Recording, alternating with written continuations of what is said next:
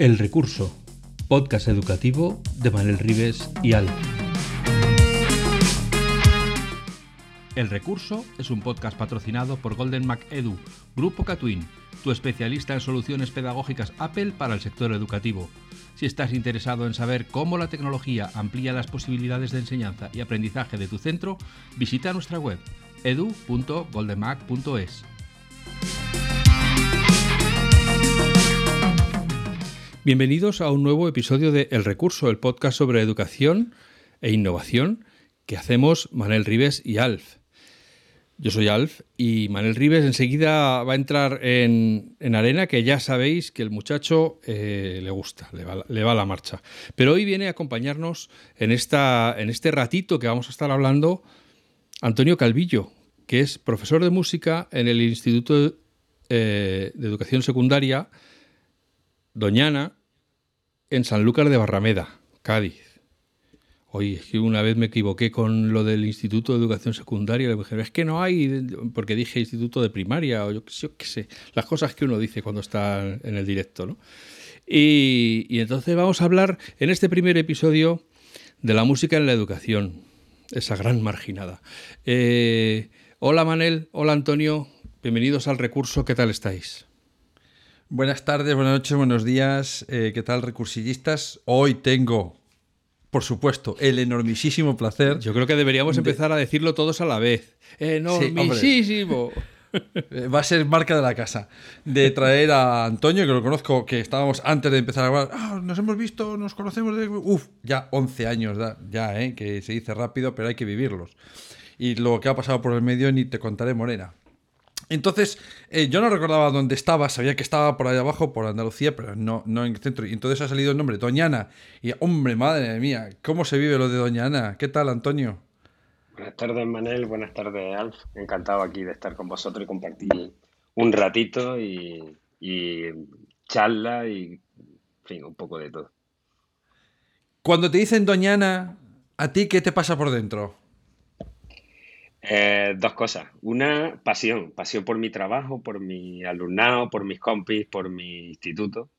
Y por otro lado, pena. Me da un montón de pena que se esté haciendo con Doñana lo que se pretende desde el punto de vista político, con un recurso hídrico que se está agotando y que los que vivimos cerca eh, lo cuidamos, lo, lo, en fin, lo enaltecemos desde, desde la aula y desde la convivencia continua que tenemos con él y que políticamente se esté jugando con, este recurso que es de todos, no solamente de, los andaluces o de los saluqueños o de los que viven en, el otro margen del río, sino que de toda Europa y de todo el mundo, los otros, los sí, Sí, los otros, los de enfrente. Eh, es una pena, pero es lo que eh, Sí, es el, ¿Cómo, ¿Cómo, vivís, eh, tú como profe, cómo estás viviendo las actuaciones políticas, pero no, no como ciudadano, es decir, como docente. ¿Crees que los docentes, porque me ha pasado, nosotros tú y yo que tenemos ya unos años dando clase, eh, hemos vivido momentos donde el profesor se ha implicado casi políticamente con ciertas cuestiones que han pasado, ¿no? Pues eh, me acuerdo aquí en Galicia Nunca Más, ahí estaba con el tema de Doñana, el tema de la guerra de Irak, eh, incluso ahora no tanto porque evidentemente no ha sido tanto como, como con el tema de Ucrania, pero sí que recuerdo que con el tema de Irak fue muy fuerte y el tema de, de, la, de la, reducción eh, económica para los centros educativos cuando fue el recorte que entiendo, la verdad es que alguna gente a lo mejor me dice que no, pero yo entiendo que había que recortar en algún lado y que era difícil recortar y que recortar, pero que decías, ostras, mm, recorta, pero no es justo como recortas. ¿Tú crees que los políticos eh, cuentan con que lo que pasa en las escuelas poco va a importar? ¿O crees que los profes mm, trabajamos eh, de manera adecuada con estas cuestiones para, que el alumnado sea reflexivo? ¿O los estamos tuneando hacia donde nosotros queremos? La pregunta a lo mejor es muy bestia y, muy rocambolesca. yo creo que, habrá un poco de todo. Eh, desde el punto de vista de mi centro, que es la realidad que conozco de cerca, Em, nosotros trabajamos el activismo social desde un punto de vista crítico. Creo que, es fundamental. Nuestro alumnado, eh, mi centro es un centro de compensatoria, nuestro alumnado proviene una gran parte de un entorno rural que depende de las marismas o de parte de las marismas de este margen del río de, Doñana, eh, donde se cultivan un montón de verduras, hortalizas, frutales. Eh, el recurso hídrico para ellos es fundamental, pero desde el punto de vista educativo nosotros tenemos que hacerles responsables de que, de que el bien es escaso, que tenemos que cuidarlo entre todos y que, que tenemos que ser responsables con las acciones que hagamos hoy para poder tener algo mañana sí creo que, en mi centro somos y estamos muy comprometidos con la causa. ¿Y, tú crees que mm, las personas que viven de ese entorno eh, tienen esa misma visión o la necesidad de vivir de él hacen que sean un poco más cortoplacistas porque tienen necesidad de vivir de él? También creo que hay un poco de todo, Manuel. Pero eh, fundamentalmente sí, el cortoplacismo es brutal en el sentido de que necesito agua para vivir, para mantenerme o para tener un estatus social económicamente eh, el que me interesa o el que puedo adquirir y, a la larga me importa poco si, tendré o no tendré agua. Es así, eh, hay un poco de todo, ¿eh? pero nosotros los docentes creo que tenemos que estar en el lado de la lucha, en el lado de la crítica y en el lado de, la responsabilidad como educadores de, construir una sociedad cada vez más justa, más sostenible, más, responsable. Entonces, ¿tú, tú cómo ves, cuando, qué opinas o qué piensas o qué te mueve por dentro cuando eh, estas corrientes, eh, iba a decir innovadoras, pero es justo lo contrario, de docentes o exdocentes que opinan que la educación a lo que se tiene que ir allí es aprender lo que pone en la asignatura. Eso es educar. No te rías todavía, deja acabo la pregunta. claro, bueno, ya sé la respuesta viendo lo que haces, pero eh, ¿qué te mueve por dentro o qué le dirías si tuviese una persona así delante cuando te dice, no, hombre, ah, porque realmente lo creen, que decir, no, no, no creo que sea un mensaje inventado puntualmente. Es gente que en el fondo lo cree. Si, si lo crees, es que tienes una serie de valores que te dicen que eso es el objetivo. Entonces, claro, a mí me da la risa también, porque diciendo, ostras, el mundo no va por ahí, colega, pero vale. ¿Qué le dices cuando, o qué piensas decirle si alguien te viene y te dice este argumento? la educación, la escuela, el instituto, se viene a aprender una serie de asignaturas. Eh, en principio, mi respuesta siempre es tipos persos. Entra en clase, yo, mi clase está a la puerta abierta, eh, entra y el aspersor no te va a empapar, de momento, te va a mojando poco a poco y con el tiempo terminará en papa. La segunda, mira la ley. Si nosotros somos docentes y nos acogemos una ley, la ley no dice en ningún sitio que los contenidos, todos los contenidos sean obligatorios, que las asignaturas tengan que ser estancas, que no hay nada más que, lo que pone en el libro de texto, es justo lo contrario. Y por otro lado, eh, la utilidad. Eh, un alumnado que lo que está estudiando no le resulta útil, eh, al final un alumnado desmotivado, que no tiene ilusión, que, va al instituto porque no tiene la edad para poder hacer otro tipo de trabajo o de dedicación y al final lo que tenemos son fracasos, eh, falta, abandono, un poco de todo. Yo le diría que se plantearan eso. Si me permites que, por, por hacer aquí a lo mejor un poco de polimalo, una de las cosas de las que se combate a la inteligencia artificial es porque se teme que el programador eh, introduzca involuntariamente, vamos a pensar que es involuntariamente, el sesgo de lo que él cree que es la verdad, pues va a hacer que lo que él está programando indefectiblemente siga sus propios parámetros. ¿no? ¿No hay un peligro eh, de que ese activismo o esa defensa del pensamiento crítico al final lo estés haciendo, digamos, partidista, es decir, estás tomando tu partido, intentando que los niños sean conscientes y niñas sean conscientes de una realidad desde tu punto de vista. Posiblemente, pero como en todo en la vida. Em, em, yo soy docente, pero también soy persona, soy padre de familia, tengo un pensamiento político, tengo un pensamiento social. Em, eso no puedo dejarlo fuera del aula cuando entro a, a involucrarme, a, preocuparme por mi alumnado. Eso va conmigo, pero igual que va conmigo el que me gusta tocar la batería o que en mi clase se toca la guitarra eléctrica o que la flauta se abandonó hace muchísimos años. Exactamente, exactamente igual. Sí, es posible que nosotros dejemos nuestra impronta, pero no creo que sea perjudicial, justo lo contrario. Es una referencia que podrán tener o no en cuenta siempre y cuando apliquemos ese espíritu crítico, crítico con lo que nosotros decimos incluso. Bueno, ahí quería llegar yo. bueno, no, me dio tiempo a apuntar porque he levantado las manos así para arriba en plan campeón y luego me acordaré.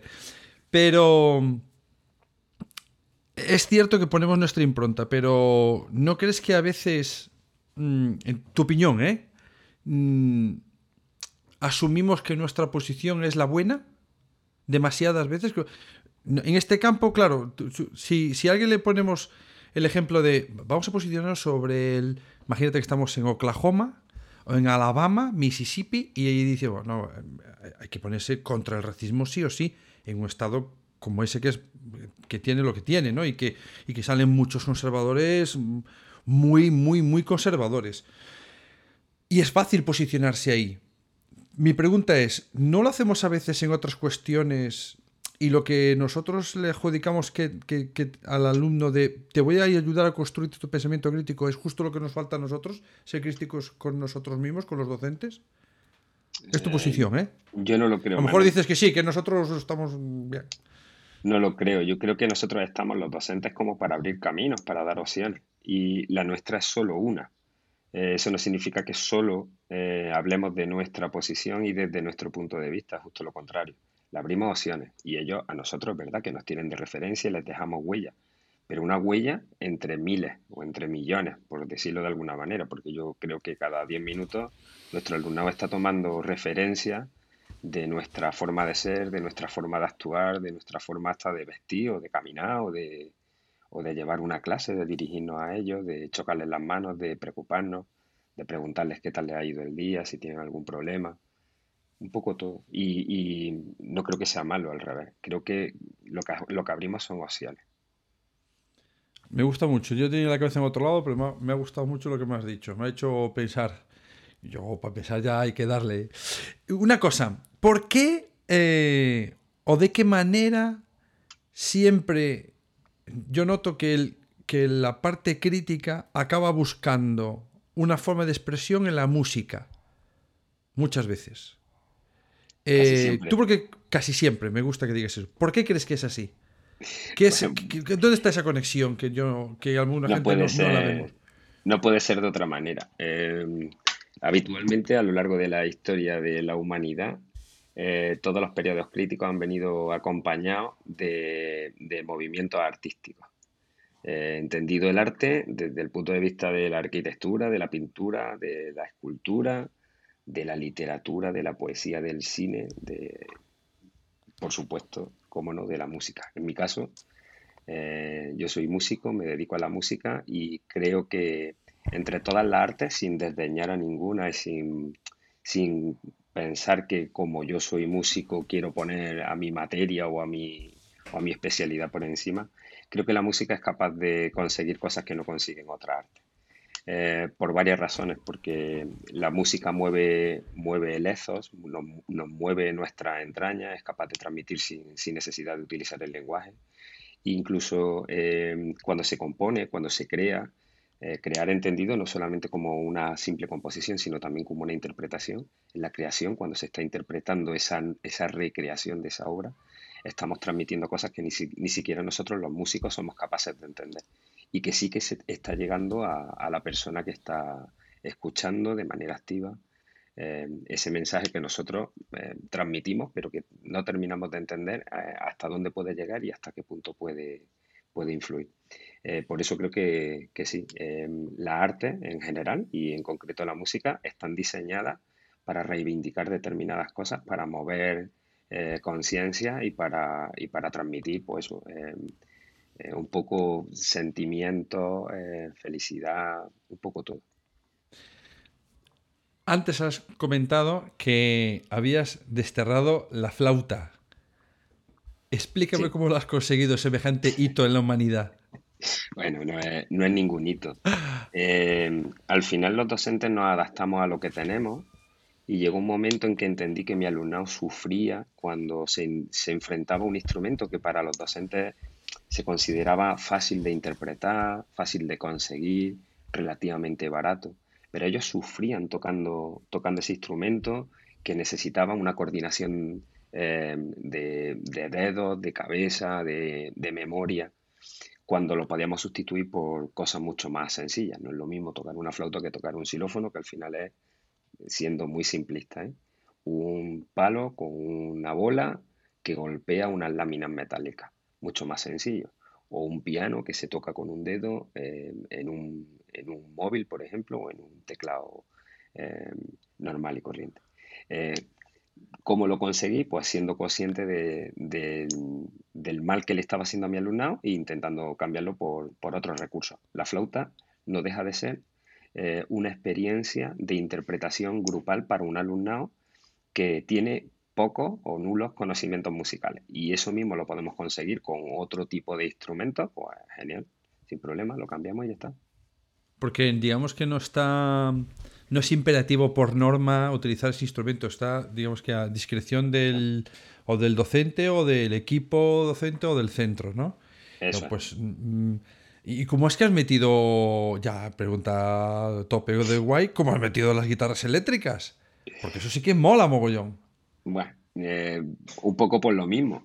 Eh, hablas con el alumnado, al alumnado este tipo de instrumentos le llama muchísimo la atención, consigue subirle la motivación, la ilusión por, venir a clase, por tocar con sus compañeros y con sus compañeras y yo me sentía relativamente cercano a este tipo de instrumentaciones y pues sin pensármelo, llevo con, con ellos tocando la batería, el bajo eléctrico, la guitarra eléctrica, el teclado, eh, desde hace 15, 16 años en clase y y funciona genial. Unas veces como combo, solo como grupo de rock de, con este tipo de instrumentos, y otras veces como complemento a otro tipo de instrumentaciones, con xilófonos, con boomhawker, con campanas, con instrumentos electrónicos en dispositivos móviles, un poco con lo que, con lo que nos ofrece la técnica y las posibilidades que tengo dentro del aula.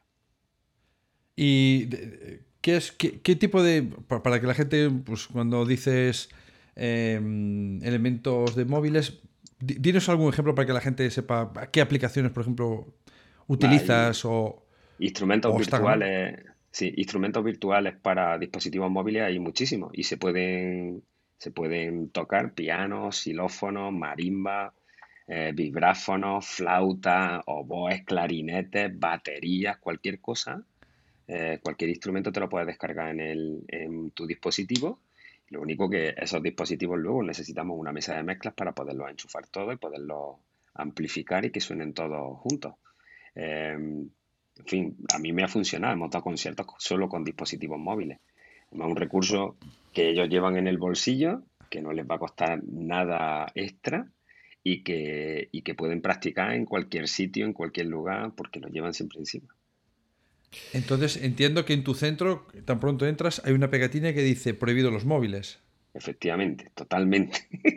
no, yo tengo, tengo la suerte de que mi directiva es una directiva muy audaz, a mí me gusta llamarlo así, además muy, muy atrevido, muy, muy conscientes de que están produciendo un cambio y ese cambio comienza por ellos.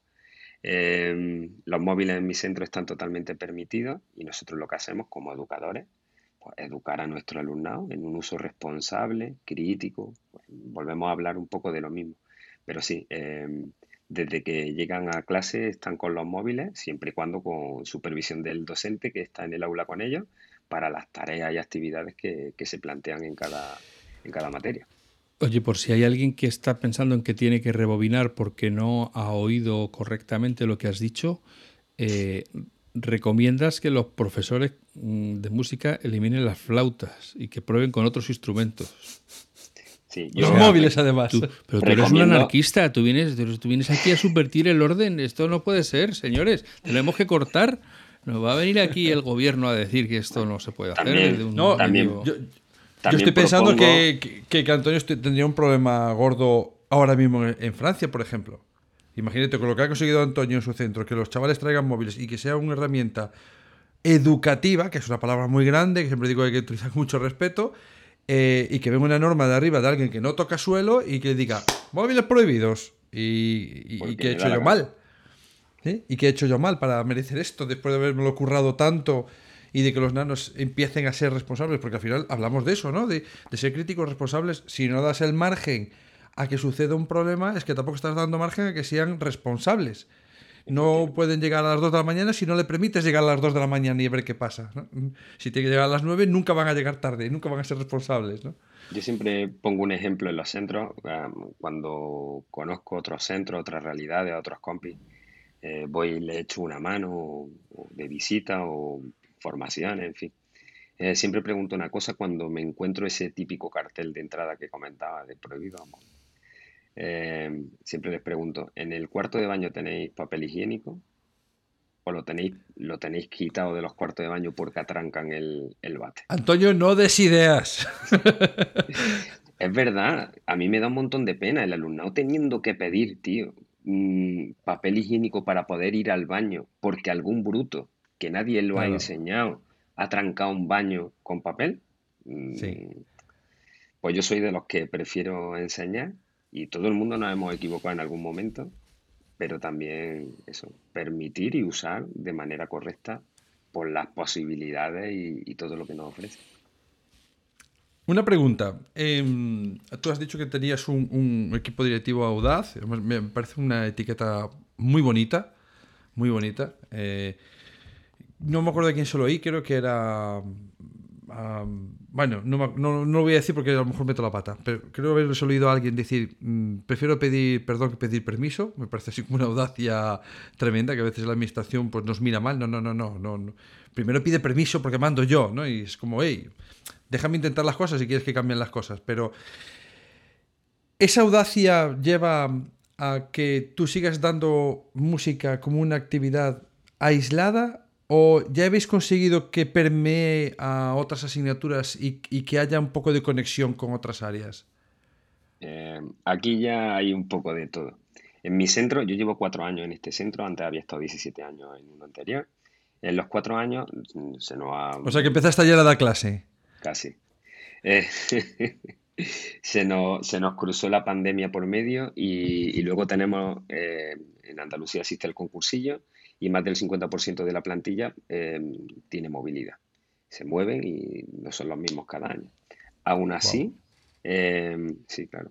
Em, aún así, nosotros estamos muy contentos. Digo nosotros porque Soraida, mi, mi mujer, Soraida también de música y también la conoce, trabaja conmigo de concursillo. Tenemos la suerte de estar los dos juntos, compartimos departamento, ella es mi jefa, y hacemos mm. actividades juntas. O sea, como en el resto de tu vida, vamos.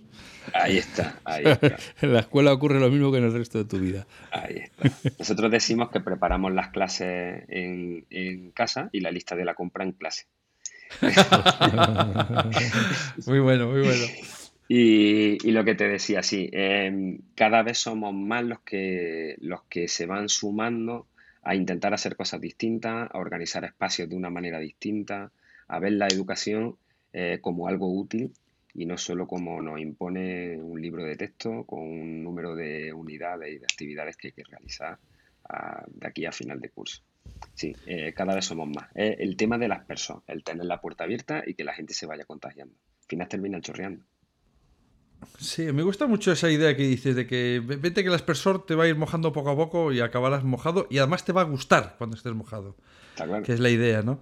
Pero la idea es, eh, porque tengo la sensación de que Mm, desde los que no tocan suelo, evidentemente porque lo hacen sin tocar suelo, y a mí me molesta especialmente, no porque no toquen suelo, sino porque tiran de... hacen referencia a expertos que le dicen justo lo contrario, pero solo escuchan el mensaje que quieren oír, ¿no? Pongo el ejemplo de eh, Ken Robinson, lo invitamos, bueno, cuando vivía, evidentemente, lo invitamos, hacemos un evento de la leche, Ken Robinson nos dice, la creatividad es importantísima, hay que desarrollar, le aplaudimos, el ministro de turno, la ministra de turno, todos los directores generales, pero no cambia nada, o sea, cogen el, mensaje súper guay, pero no mueven, no mueven nada, ni dejan que los de abajo muevan nada, que es lo que más me molesta. Tú no mueves nada, pero déjame mover a mí. La cuestión es, cuando estamos en el centro, eh, todos estos mensajes políticos de, es, del famoso STEM, que me molesta especialmente, ¿no? ¿Es muy importante las ciencias? Sí, claro que son importantes. ¿Es muy importante la tecnología? Por supuesto que es importante la tecnología. ¿Es muy importante todo el tema de ingeniería, de, de resolver problemas mecánicos? Por supuestísimo. ¿Y son las matemáticas? Hombre, por favor, son muy importantes. ¿Por qué, en tu opinión, no se ve esa A que falta en ese STEM, que sería STEAM, y luego hablaría de una, ah, de una letra que se empieza a incorporar ya en los últimos años. ¿Por qué no se ve el valor de, en tu opinión, el valor de la música en ese desarrollo educativo? En tu opinión. Pues una cosa muy sencilla, poniéndote el mismo ejemplo de la invitación a Sir Ken Robinson. Eh, ellos se quedaron con eso y en el concierto previo a la intervención del Sir Ken Robinson. En todos los actos públicos grandes, cualquier congreso que se precie, si no hay una actuación musical, parece como que no se ha inaugurado ese, congreso. Sin embargo, luego en, el currículum eh, vemos reducidas las horas, sobre todo en primaria y en, secundaria, nos, tienen como, como desdeñados. Creo que no son conscientes del daño que le están haciendo a la sociedad.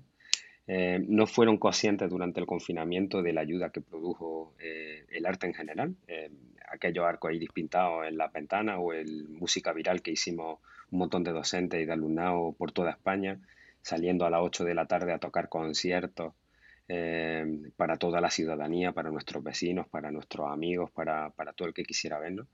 Y, tampoco son conscientes de lo que es capaz de producir la música a nivel eh, neuronal, a nivel emocional y a nivel psicológico en general para, el ser humano.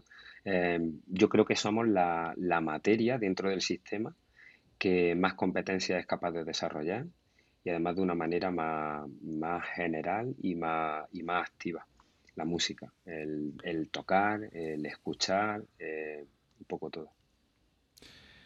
Joder, lo, dijo un taco, es casi. Voy a poner un pitido luego cuando sea la grabación, pero que lo has explicado tan bien y de una forma tan tranquila que yo no soy capaz. Yo siempre me pongo eso, me enervo un poquito.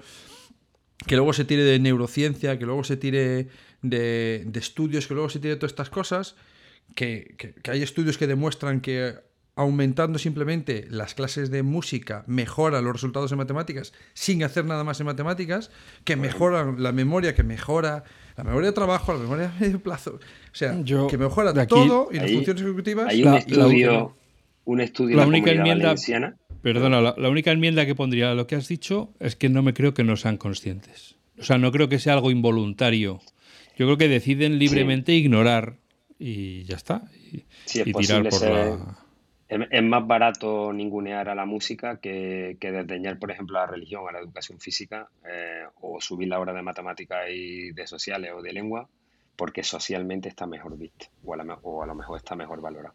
También quizás sea un problema de los docentes de música que no hemos sido capaces de transmitir todos estos valores a la sociedad que está gobernando hoy en día, que han pasado por nuestras manos, por uno o por otro. También quizás porque el, el objetivo de la música en secundaria y en bachillerato antiguamente y, la manera de impartir esta, esta materia y de desarrollarla no fue adecuada o no estábamos suficientemente formados. Creo que nos faltaba formación y ahora hemos, estamos pagando esas consecuencias. Creo que el principal objetivo de una persona que trabaja en educación física, en cualquier área en realidad, pero juegas con unas materias que a poco que lo intentes hacer bien, te los ganas si por encima le metes más zancadillas, más problemas, mm, te voy a suspender porque no me tocas bien el do menor o no me saltas si haces el pino puente, mm, flaco favor le hacemos a las personas que queremos que el día de mañana sigan haciendo actividad física porque les gusta el deporte, porque les gusta estar activos y porque se lo han hecho aprender así y les mola y que también intente, pues desarrollar su actitud, actitud musical que todos la tenemos más o menos, pero que, que, te podría seguir. Y todos acaban escapando, bueno, todos no, gracias a Dios, pero muchos acaban escapando diciendo, no quiero volver a ver nada de música, no quiero volver a nada de educación física. Un poquito, por eso te decía también enganchando con, la pregunta anterior, un poquito de autocrítica deberíamos hacer, ¿no? De, de cómo hemos hecho en la docencia eso. Pero bueno, podríamos extenderla a qué bonita es la historia y qué mal me la han hecho pasar, que me la han hecho exámenes de memoria y no quiero saber nada más de historia, o las matemáticas, qué preciosas son, pero me la han hecho catear 40 veces, ni de broma quiero verla de aquí, o el profe de pintura, que a mí me encanta dibujar, pero ni, ni de broma cojo otro pincel porque no hacían más que decirme que estaba todo mal. Es un poco extensible a cualquiera, en realidad lo puedes hablar de todas, pero me da un poco, un poco de pena, en especial con la música, ¿no? Porque lo que decías tú antes de esa conexión neurológica, emocional, espiritual incluso, porque debe ser de lo primero que ha hecho el ser humano, es hacer ruido y ponerse a bailar. Eh, seguramente incluso antes que hablar. Eh, y, y, eso creo que es un valor que lo hemos un poco encajonado en una, asignatura y de aprobar y suspender. Creo que era un poco más, ¿no? Creo que podíamos aspirar un poquito más con, con esas asignaturas. Me da mucha pena. Em, si tú, si tuvieras en tu mano, si tuvieras, no, si tú tuvieras, un día de esto diré bien las preguntas, lo prometo. Si tuvieras en tu mano una varita que con una serie de preguntas o de afirmaciones pudieses cambiar cómo se ve la música por el resto de las áreas, ¿qué harías? ¿Cómo lo harías? Eh, mira, chicos, vamos a empezar a hacer así. ¿Qué propondrías? Es complicado. desde, desde, un punto de vista eh, real, realista, nosotros lo que hacemos es en redes sociales eh, poner en valor todo aquello que estamos haciendo en el aula. Eso por un lado. Eh, necesitamos que vean, que visualicen todo aquello que se está haciendo bien en la aula de música actualmente. Hoy, por ejemplo, 27 de abril, no sé cuándo se emitirá el programa, pero hoy hemos tenido en toda España el Musiqueando. El Musiqueando son conciertos escolares en la calle todos los docentes que han querido participar. Hemos sido este año, no sé, más de 50.000 alumnados y más de 2.500 docentes, algo así.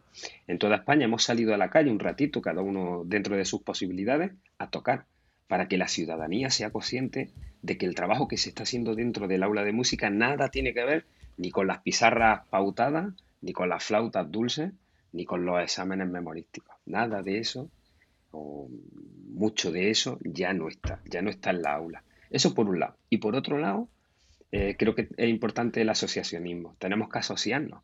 Existen asociaciones de profes de música en todas las regiones de España. Nosotros aquí en Andalucía somos APROMúsica, la Asociación de Profes de Música de Andalucía, y, tenemos que luchar para que no solamente la ciudadanía, sino también la, clase política, eh, los dirigentes que están, como tú dices, sin pisar, sin pisar suelo, eh, escribiendo leyes, sean conscientes del daño que pueden hacer o del beneficio que pueden provocar en una sociedad que nosotros pensamos que podría mejorar gracias a, la música. Bueno, no puede haber un programa sin que yo diga tengo dos cosas que decir. Eso es la otra parte. bien, las dos cosas. La primera, eh, quedamos muy bien haciendo el programa hoy. Yo no, me acordaba para nada, la verdad es que no sabía el, el, el tema. Y y quedamos muy bien grabando hoy diciendo, mira, a raíz de hoy, pues quedamos muy bien. El segundo, el segundo tema es que el asociacionismo va más allá de, de lo que hacemos como profes.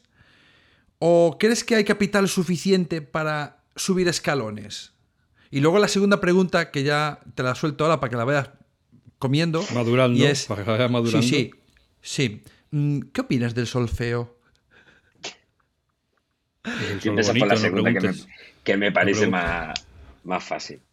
Eh, esto como la... Desde, el principio se le ha llamado feo. Si se le llamamos sol bonito, seguro que nos caería mejor. lo, mismo, bueno, lo mismo que, que, de escribir y de leer. Eh, el ser humano empieza hablando, entendiéndose por el habla. Creo que la música debe de enseñarse eh, sin necesidad de partitura, de solfeo y de, y de una escritura que no sea tradicional. ¿vale? Eh, creo que, tenemos que enseñar a nuestro alumnado a tocar instrumentos teniendo experiencia de tocar instrumentos y no machacándolos con una escritura y una lectura de un sistema codificado que para ellos es muy ajeno, muy aburrido y, al final pues, termina machacándolo y, y desmotivándolo. En mi caso, yo lo enseño habitualmente de oído o a través de vídeos o de, o de audio en los que describo o les enseño el cómo interpretar determinadas cosas. Y eso hace que con el tiempo lleguemos a la escritura más o menos convencional. En mi caso, la escritura convencional, el solfeo, el pentagrama, casi no se usa, salvo casos excepcionales de alumnado, o bien que están en conservatorio y tienen conocimientos previos, o bien quieren hacer un desarrollo eh, como músicos profesionales y entonces lo van a necesitar. En, otros casos, nosotros trabajamos con nombres de nota con colores o con, con figuraciones, que sé, por ejemplo, rectángulos más o menos grandes para determinar si una determinada nota tiene que durar más o menos tiempo, o tiene que ser más o menos intensa, o más fuerte o más suave. Este tipo de cosas. Eh, me parece más lógico, más fácil para ellos, más placentero, no es nada agobiante, y, y estamos tocando desde el minuto uno. No necesitamos pasar un tiempo previo en aprender a leer y, escribir música. Qué bien me lo has contestado. Me ha gustado muchísimo. Como, ¿Ves cómo teníamos que hacer el programa hoy, el día de los conciertos en la calle? Que me parece una idea fan... musiqueando. El nombre es buenísimo, pero la idea me parece todavía mejor. El hecho de que salgáis a la calle a tomar la calle, que, que es lo primero que se toma cuando hay una fiesta es la calle. O sea, la verbena corta calles, eh, el pasacalles corta calles, eh, las orquestas cortan calles. Eh, creo que me parece una apropiación de la calle espectacular. Bueno, vamos a acabar ya el programa. No sé si Alfonso quiere decir algo más. No, yo, como todos los que escuchan el recurso saben, tengo mi corazoncito juntado a las, a las grandes marginadas de, que son el, dibujo y la pintura y la música. Entonces todo lo que sea decir que la música salva vidas, que la pintura salva vidas y que por lo tanto que todo aquel que aprende a pintar o todo aquel que aprende a tocar un instrumento nunca está solo y por lo tanto siempre tiene un amigo al que volverse, pues me parece que nunca lo diremos suficientes veces como para que cale en esas molleras tan duras de los que tienen capacidad de decisión. Pues nada, chicos, chicas recorsillistas en general, nos vemos la semana que viene, nos oímos la semana que viene en otro programa.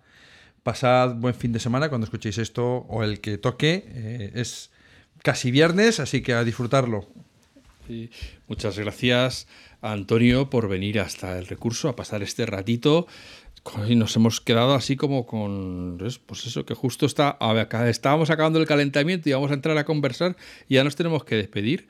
Esto es mm, como, un, en fin, como de esas cosas que te ocurren a veces, que he visto y no visto. Pues, pues nada, un quickie. Pues eh, Antonio, muchas gracias por venir hasta aquí. Esperamos volver a hablar contigo y a todos los recursillistas, ya saben, la semana que viene volveremos a la carga con un nuevo tema que seguro que va a ser tan interesante como el de hoy. Gracias. Ha sido un placer. Podcast patrocinado por Golden Mac Edu, Grupo Catwin, tu especialista en soluciones pedagógicas Apple para el sector educativo.